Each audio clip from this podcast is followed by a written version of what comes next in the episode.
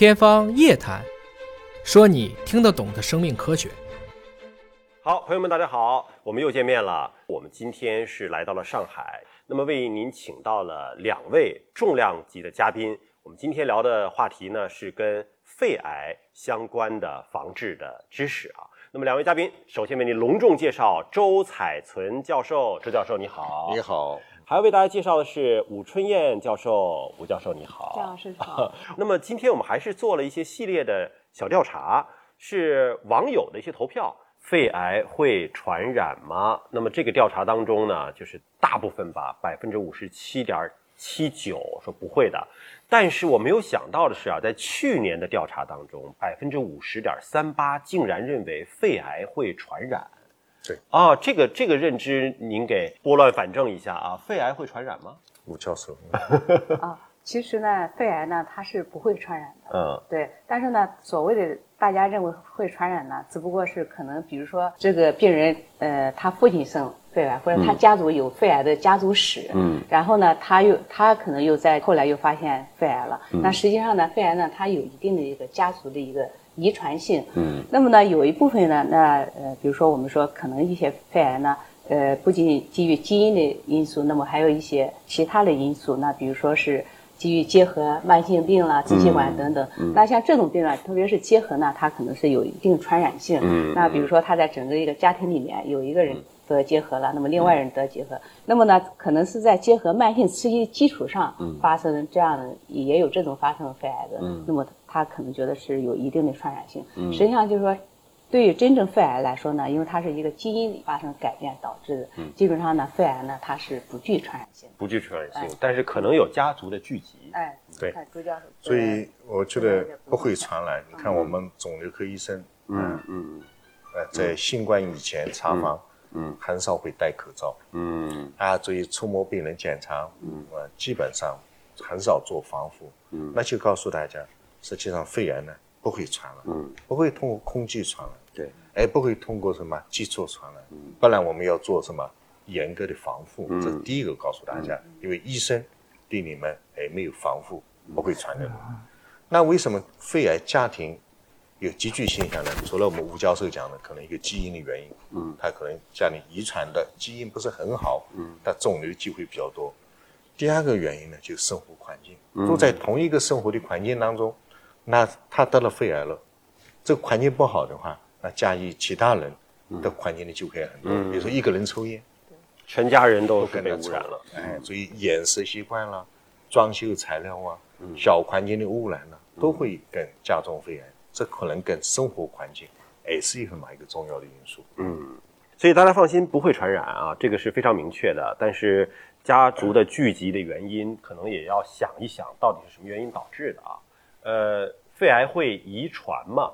这个争议性还蛮大的啊，起码网友的调查，去年和今年的这个反差还蛮大的。去年的调查呢，百分之五十八的人认为是肺癌会遗传，而今年的这个调查当中呢，百分之五十四点七八认为是不会，认为会的下降了，下降到了百分之三十八点九，这个反差还蛮大的啊。这是个好事啊，是个好事吗？好事。就是肺癌不会遗传还是会遗传呢？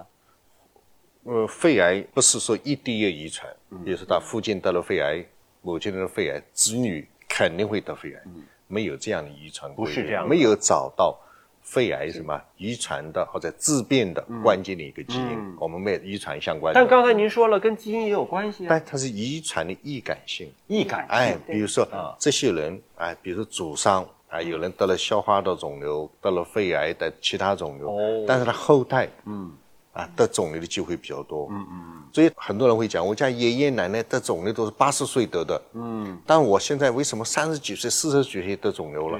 那我说你这个环境时代不一样了，你爷爷奶奶那个时代。我们空气污染很少呀，嗯抽烟影响也很少啊。那你生活的时代，实际上空气污染也很严重，小环境的污染也很严重。那你基因不好的话，那你的肿瘤的机会就比人家多了。那就是说你的肿瘤提前了。嗯，所以我只能告诉大家，不是一滴液遗传，不然这样的会带来社会的麻烦。比如说他的祖上有人得了肺癌，那小孩都得不找不到老婆了，嗯找不到老公了。嗯啊，所以遗传会增加几率，几率呢并不是很高，嗯，它比抽烟、比生活习惯影响要来的小。嗯所以跟基因的相关性不是说，呃，一提到基因就一定是会遗传给下一代的，并不是这样。但是它有一个易感性，易感性就是它可能免疫也好，各方面也好，它容易得肿瘤。那容易得肿瘤不一定是肺癌，对吧？也可能是别的肿瘤，对是吧？就跟肺癌本身的这种遗传性是没有的，现在没有证据啊。所以说，如果真的是家族的长辈有这个病，子女们倒不用过分的担心，是吧？可能控制好小环境，更能实现。啊但是他的子女一定要注意好，千万不能抽烟啊千万要采取健康的生活方式。对，比如说他祖上有人得肿瘤了，他继续抽烟，那是慢性自杀。他吃什么不健康的食品，比如说腌制的食品，反复吃油炸的食品，那会增加消化的肿瘤。既然他知道了，他肿瘤的几率比人家高，那为什么不及及早什么采用健康的生活方式？叫什么一击预防，对吧？嗯嗯，这很重关键。健康的生活方式其实大家都懂，管住嘴，迈开腿，少吃垃圾食品，多运动啊，就是就就就怕你做不到。但是真的是，如果家族里面已经有人呃得了这个肿瘤相关的疾病，那其实说明家族的易感性可能是高的，对你就比别人的风险要高了。嗯，那这个时候难道还不促进自己赶紧把这管住嘴、迈开腿这个做到吗？是吧？我就建议大家要践行这个才行对，有人做不到，嗯，那怎么办呢？做早期筛查呀。啊，早筛。哎呀，对呀，肺癌实际上，嗯，我们是能早期发现的。对，做低剂量乳腺 CT，嗯，消化道肿瘤做什么？胃镜、肠镜，妇科肿瘤也可以查什么？宫颈。啊，什么？乳腺癌可以查钼靶呀。对，也就是说，既然你生活方式改变不了，嗯，那你一定要什么早期发现，嗯，那你早期发现的肿瘤，早期治疗不就治愈了吗？是，这是个关键。所以我要告诉大家，最好是什么？采取健康的生活方式。